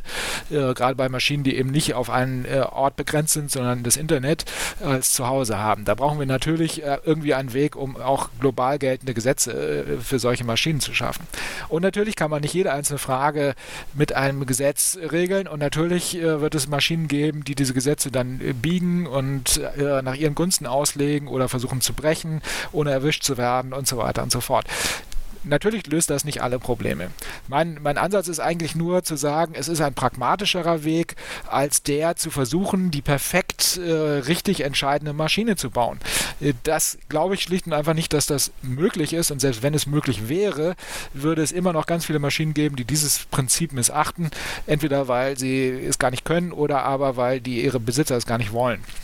Also brauchen wir so oder so also brauchen wir so oder so irgendeine Art von Regelungssystem. Und äh, mein, mein, Vorschlag ist im Prinzip, lasst uns drüber nachdenken, wie wir diese Gesetze sozusagen maschinenfest machen können. Wir haben ja schon Gesetze. Und das Tolle an diesen Gesetzen ist, was äh, alleine oft gar nicht klar ist, äh, die sind total unscharf. Artikel 1 des Grundgesetzes, die Würde des Menschen ist unantastbar wenn man das so liest, klingt das erstmal einleuchtend, aber Augenblick mal, was ist denn das Würde? Ja, und was heißt denn unantastbar? Was darf ich denn jetzt, was darf ich jetzt nicht? Das ist überhaupt nicht klar. Aber dafür gibt es ein System, was mit solcher Unschärfe umgeht und die Unschärfe ist beabsichtigt. Die ermöglicht es nämlich, dass ein Richter hinterher entscheiden kann, was war denn eigentlich gemeint mit unantastbar und was war denn eigentlich gemeint mit Würde. Und ich entscheide jetzt, diese Entscheidung, die da getroffen wurde, ist falsch. Äh, das war eine Verletzung äh, des Artikel 1. Das Gute daran ist, äh, dass die Maschine diese Unschärfe berücksichtigen muss und einfach selber sich nicht sicher sein kann, ob die Entscheidung, die sie trifft, richtig ist. Und das ist gut, denn das führt dazu, dass die Maschine quasi vorsichtiger entscheidet. Ja, das ist, das ist eine interessante Frage. Ähm, nützt es uns, eine Maschine Vorsicht einzuprogrammieren? Denn diese Vorsicht kann ja unter Umständen dazu führen, dass die Familie, äh, die Familie, jetzt habe ich mich gerade verplappert, dass die Maschine ähm, in einer Dilemmasituation ist und eben sagt, okay, ich habe jetzt keine Grundlage, auf der ich eine Entscheidung fällen kann. Wenn ich jetzt so einen Entscheidungsbaum habe, wenn dann, kann ich diesem folgen und wenn ich jetzt irgendwie so eine Pattsituation habe, dann stehe ich schon da. Und ähm, du hast, äh, vielleicht warst du dir nicht bewusst. Ähm, äh, du hast eine Formulierung verwendet, äh, genau daran dachte ich nämlich im Nachhinein. Wenn im Nachhinein ein Richter entscheidet, dann ist ja der Schaden unter Umständen schon entstanden. Dann ist eben nur die Frage, wen macht man dafür verantwortlich? Ähm, wenn ein automatisiertes Fahrzeug ähm, seinen Insassen zu Schaden gebracht hat, weil es nicht richtig funktioniert hat, wer ist schuld? Der Benutzer, der dem Fahrzeug äh, Rechte zugestanden hat, was er nicht hätte tun sollen, er hätte das Lenkrad nicht loslassen sollen, oder derjenige, der das unzureichende System programmiert hat. Ne?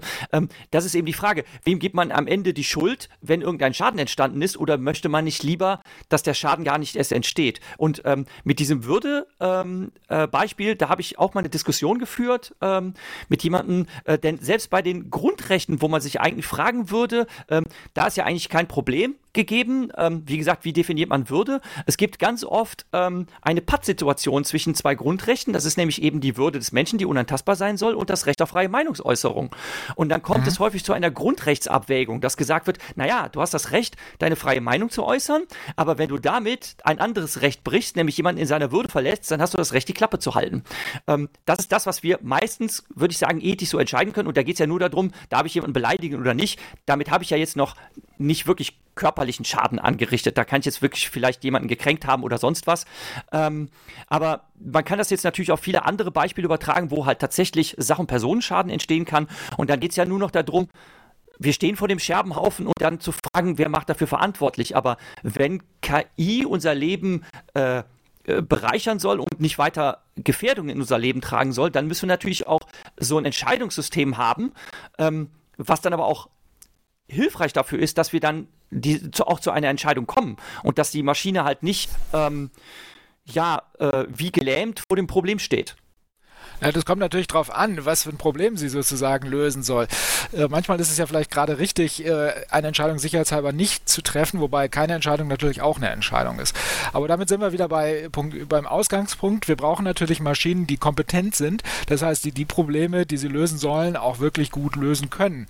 Und dann vielleicht hin und wieder mal in Grenzbereiche vorstoßen, wo ein Gesetz angewendet werden muss und wo, äh, wo sie äh, Schranken brauchen. Letztendlich haben wir ja nur drei Möglichkeiten. Wir, wir, wir können der Maschine die komplette Kompetenz geben. Das ist so ein bisschen der Ansatz von Stuart Russell und anderen. Und der ist auch nicht falsch. Ja. Es wäre ja natürlich toll, wenn wir Maschinen hätten, die so weise sozusagen sind, die quasi kleine Buddhas sind, die eigentlich nur gute Entscheidungen treffen können.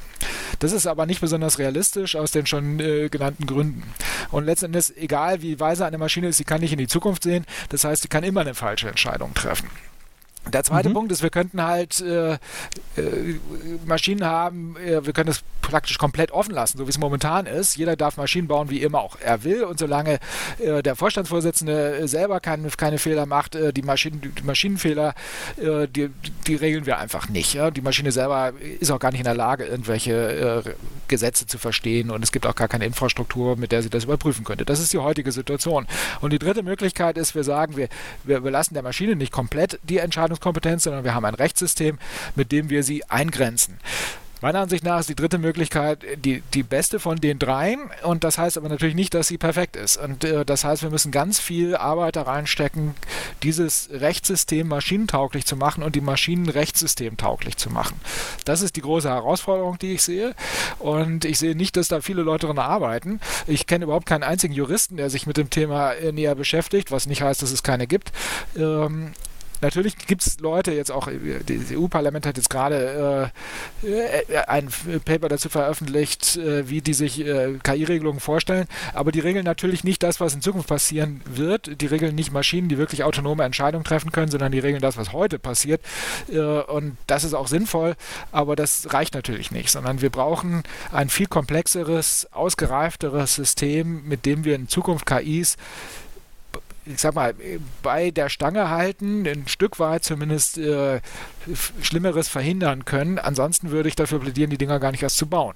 Aber das hilft natürlich auch nicht, weil da wird sich keiner dran halten. So, wenn ich jetzt der Meinung bin, ich müsste jetzt eine KI bauen oder wir bauen eine KI, dann habe ich in einem Paper gelesen, da wurden vier, fünf verschiedene Arten aufgeschrieben, ähm, nach welchem Designprinzip ich das machen kann. Und zwar jetzt geht es nicht um die Technik, die ich benutze, um eine KI zu bauen, sondern woher die KI ihr, ihr Meaning bekommt, also das Designprinzip, auf was er sich optimieren soll. Und dann gibt mhm. es, die unterscheiden das in drei äh, Teile, in die External, also in die Außenwelt, in die innere Welt und in die ohne jede Bedeutung. Also ohne jede Bedeutung ist, äh, wenn ich eine, zum Beispiel eine Kamera in einem, im kind, in einem Zimmer habe oder die Kamera von einem Roboter, der sehen soll, ob was äh, sauber ist oder nicht. Also diese Arten von mhm. extrem simplen KIs, die sind bedeutungslos, die sind einfach optimiert auf eine bestimmte Sache zu erledigen und fertig. Ein bisschen trickiger mhm. sind die, die auf die internen und externen Faktoren sind. Also die internen Faktoren wären zum Beispiel die, äh, die Perspektive des Entwicklers. Das wird dann zum Beispiel verwendet für autonomes Fahren. Dann von den externen wäre äh, die des äh, sind die, die die Menschen nacharbeit, äh, nachahmen sollen. Also hm. Androiden oder Programme wie äh, Google Duplex, die dann alles, was Uncanny Valley sein kann. Also wirklich, äh, wir versuchen Roboter dem Menschen nachzubauen in der Art. Mhm. Dann kommen die, von denen wir auch viel gesprochen haben, The Greater Good. Also der, die KI äh, AI soll für das, das, das, das größere Gute sein. Da haben sie als, äh, als Beispiele geschrieben Digital Twins und China's Sky River Project. Auch zwei Dinge, über die wir gesprochen haben. Digital Twins ist ja etwas, das auch in Mirror so besprochen wird, was jetzt hm? schon sehr umgesetzt wird. Und dann haben wir noch die ähm, biologische Perspektive und das sind diese Schwarmintelligenzen, wo auch dann, das ist das, wenn die in diesen allen KI-Apokalypse-Büchern in KIs, die selber KIs entwickeln, also die sich immer weiterentwickeln. Und das sind dann diese biologische Perspektive. Äh, wird zum Beispiel verwendet in dem äh, IBM Watson, ähm, der ein Schwarm aus äh, Darwin-Algorithmen war wovon wir nicht mehr nachvollziehen konnten, wie der dann am Ende darauf gekommen ist. Also der hat ein riesiges äh, neuronales Netz gebaut. Genau. Und diese Entscheidungen äh, werden relativ am Anfang getroffen, wenn man sein, seine KI bauen möchte. Und das meiste sind wirklich im Moment, was ich im in meinem Alltag mitbekomme, sind wirklich diese ganz mega einfachen und dazu zähle ich auch einen, einen Schufa-Berechnung oder einen äh, YouTube- oder Facebook-Algorithmus. Die sind relativ einfache und nachzuvollziehende KIs äh, beziehungsweise Abfolge von äh, Entscheidungsbäumen. Man ist nur meistens zu faul, weil es zu viele von denen gibt. Aber wenn man sich einen einzelnen angucken möchte, dann kann man die noch verstehen. Da würde ich äh, Zweifel anmelden, ob das wirklich so ist, gerade auch bei der Schufa. Äh, ja, als ich promoviert habe über das Thema, da waren Expertensysteme der große Hype. Äh, das sind genau solche regelbasierten Systeme. Wenn dann äh, die, das Problem bei den Dingern ist, äh, dass man sie von Menschen letztendlich bauen muss. Äh, das ist sehr viel Arbeit und äh, wenn da irgendwelche Änderungen sind, weil sich die Situation verändert hat, mhm. dann muss man die pflegen und anpassen und das ist auch sehr viel Arbeit. Und genau deswegen äh, macht man das heute eigentlich, äh, man macht, es gibt immer noch sehr, sehr viele solcher Expertensysteme äh, und die sind auch alle wunderbar und in der Tat kann man die auch relativ gut nachvollziehen. Man kann sich diese Wenn-Dann-Bäume anschauen und versteht, in welcher Situation die welche Entscheidung treffen. Das ist aber nicht der Fall bei neuronalen Netzen. Und diese neuronalen Netze sind das, was heute äh, eben primär genommen wird, weil es natürlich viel schneller und einfacher ist und auch viel leistungsfähiger. Also es gibt ja unfassbar leistungsfähige äh, neuronale Netze, angefangen bei AlphaGo, was eben sich selber das Go-Spielen beigebracht hat und in drei Tagen besser war als der beste Mensch der Welt. Ich meine, das muss man sich einfach mal überlegen. Äh, noch dazu, äh, zwei Jahre maximal, nachdem äh, die führenden KI-Forscher noch gesagt haben, Go wird frühestens in 20 Jahren zu beherrschen sein, weil das Spiel so komplex ist. Mit anderen Worten, wir haben dort äh, schon jetzt sehr, sehr mächtige, leistungsfähige Systeme, die unfassbare Dinge können, die zum Beispiel auch einen Sessel designen können, wenn du ihnen sagst, mach einen Sessel, der aussieht wie eine Avocado und dann kriegst du ein Bild von einem Sessel in Avocado-Form und zwar in verschiedenen Varianten. Das finde ich, äh, das ich unfassbar. Wenn man das äh, zum ersten Mal sieht, denkt man, das kann ich jetzt nicht wahr sein, dass sie das schon können. Natürlich sind sie trotzdem noch nicht so intelligent wie Menschen, aber diese Systeme verstehen wir nicht. Wir wissen nicht, warum sie bestimmte Entscheidungen treffen. Mhm. Wir können versuchen, mit ganz komplizierten Verfahren das rauszukriegen. Das sind im Wesentlichen Tests und wir stellen dann manchmal verblüffende Dinge fest und manchmal stellen wir auch fest, dass die Dinger totalen Quatsch entscheiden. Mhm. Aber erst nachdem wir sie sehr, aus, äh, sehr, ausführlich getestet haben. Und da sehe ich so ein bisschen das Grundproblem, dass äh, wir die immer mehr nutzen, aber immer weniger verstehen. Wir geben also Entscheidungen äh, ab an Systeme, die im Großen und Ganzen scheinbar gute Entscheidungen treffen, von denen wir aber nicht genau wissen, ob sie äh, immer die richtigen Entscheidungen treffen. Und Rassismus ist so ein klassisches Problem dabei, den erkennt man nicht sofort. Man, man sieht nicht sofort, dass ein Personalbeurteilungssystem rassistisch ist. Äh, und äh, das muss man, das findet man erst raus, wenn man statistisch analysiert, wie viele Leute mit anderen als weißen Hautfarben haben sich beworben und wie viele sind davon genommen worden und wie waren da die durchschnittlichen Qualifikationen und so weiter und so fort. Da muss man komplizierte Analysen machen, um dann hinterher festzustellen, verdammt nochmal, das Ding ist rassistisch. Und das ist unsere, unser Problem sozusagen. Wir, wir, wir nutzen Technik, die für uns Dinge entscheidet, ohne dass wir wissen, wie sie das macht und warum sie das macht. Das ist gefährlich, um es mal vorsichtig auszudrücken.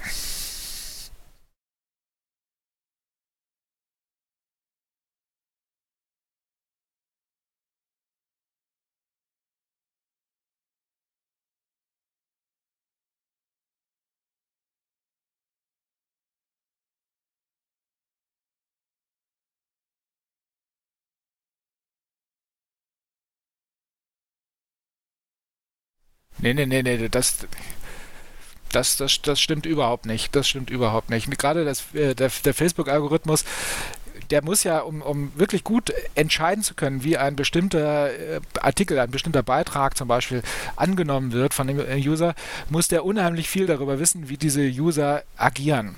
Das ist ja ein mhm. neuer Artikel, den kennt er noch nicht, da weiß er noch nicht, da gibt es keine Entscheidung, äh, weil da das Wort drin vorkommt, kann ich den dem zeigen oder sowas, sondern der, der, der kann anhand der Reaktion der, der, der User sehen, aha, ich habe den jetzt mal testweise 100 Leuten gezeigt und äh, 23 davon haben da drauf geklickt und diese 23 hatten diesen, jenes Profil und das heißt, äh, ein sehr ähnliches Profil wird möglicherweise da auch draufklicken, also äh, erweite ich meinen Test aus.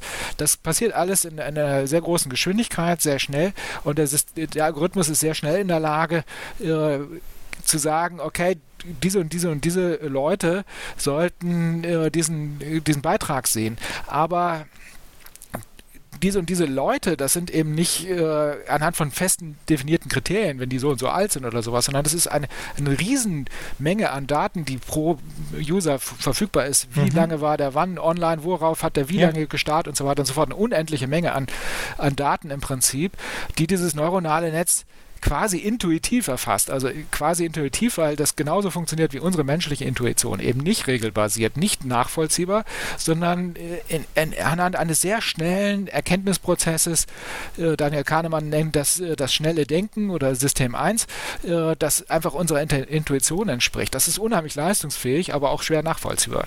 Und das, das wird immer mehr eingesetzt und ich bin mir sehr sicher, ohne dass ich die, die, dass ich die Interna kenne, dass auch die Schufa das einsetzt. Ich weiß, dass es Banken und Versicherungen einsetzt setzen, um äh, eben zum Beispiel Kreditwürdigkeit besser zu bewerten, als das mit einem regelbasierten System funktionieren kann. Und das ist sehr einfach, diese Systeme zu bauen. Es ist wirklich sehr einfach. Du kannst zu, zu Amazon gehen, die haben da äh, zum Beispiel, ja, oder auch zu Google, die haben da Open, Open Source äh, Systeme, wo du ganz schnell deine Daten hochladen kannst, kannst äh, einen Algorithmus auswählen und dann äh, lernt er ein bisschen und dann kann er dir hinterher Entscheidungen treffen. Das geht viel einfacher, als ein Expertensystem zu bauen. Genommen funktioniert es ist auch egal, ob es ein neuronales Netz ist, funktioniert immer dasselbe. Du gibst eine Zielfunktion vor und hast Daten und diese Daten gibst du der, dem, dem Algorithmus und der wirkt das durch und dann gibt es dann auch immer auch bei Facebook gibt es dann diese Data Scientists, die das dann äh, noch verändern können oder tweaken können an bestimmten Stellen, bestimmte Algorithmen mhm. für bestimmte Teile dann austauschen und dann hast du ein Modell und das lässt du dann über alle Daten laufen und dann machst du das Ganze wieder.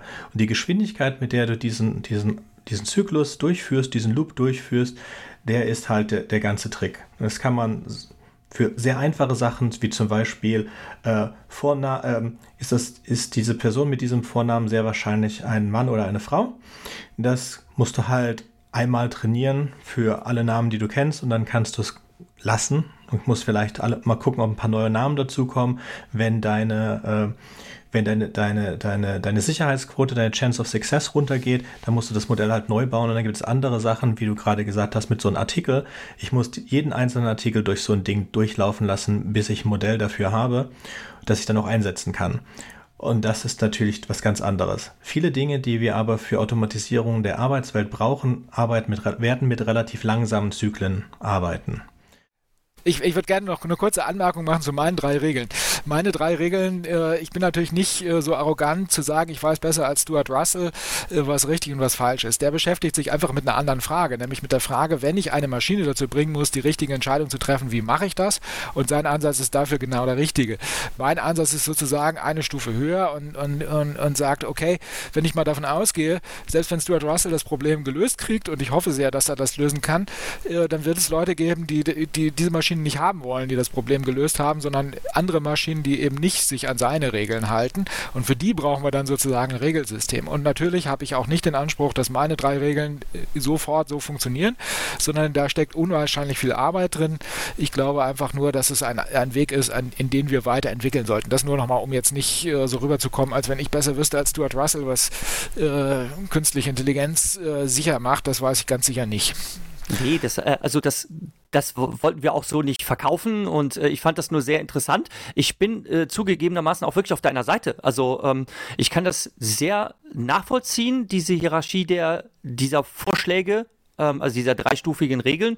Ähm, das Problem, worüber ich halt sprechen wollte, ist halt das mit den geltenden Gesetzen, äh, die du auf, äh, in Punkt 2 anführst.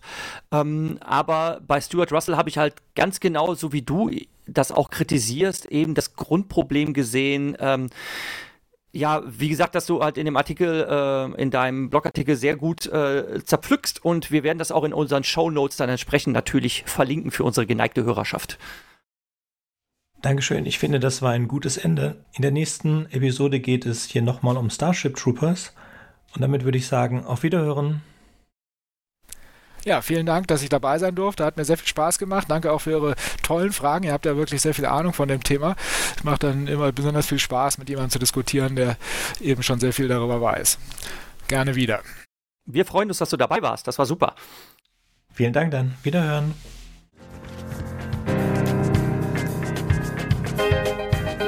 Wartet, ich habe noch was vergessen. Wenn euch unser Podcast gefällt und ihr vielleicht sogar mitmachen möchtet, würden wir uns über Nachrichten von euch freuen.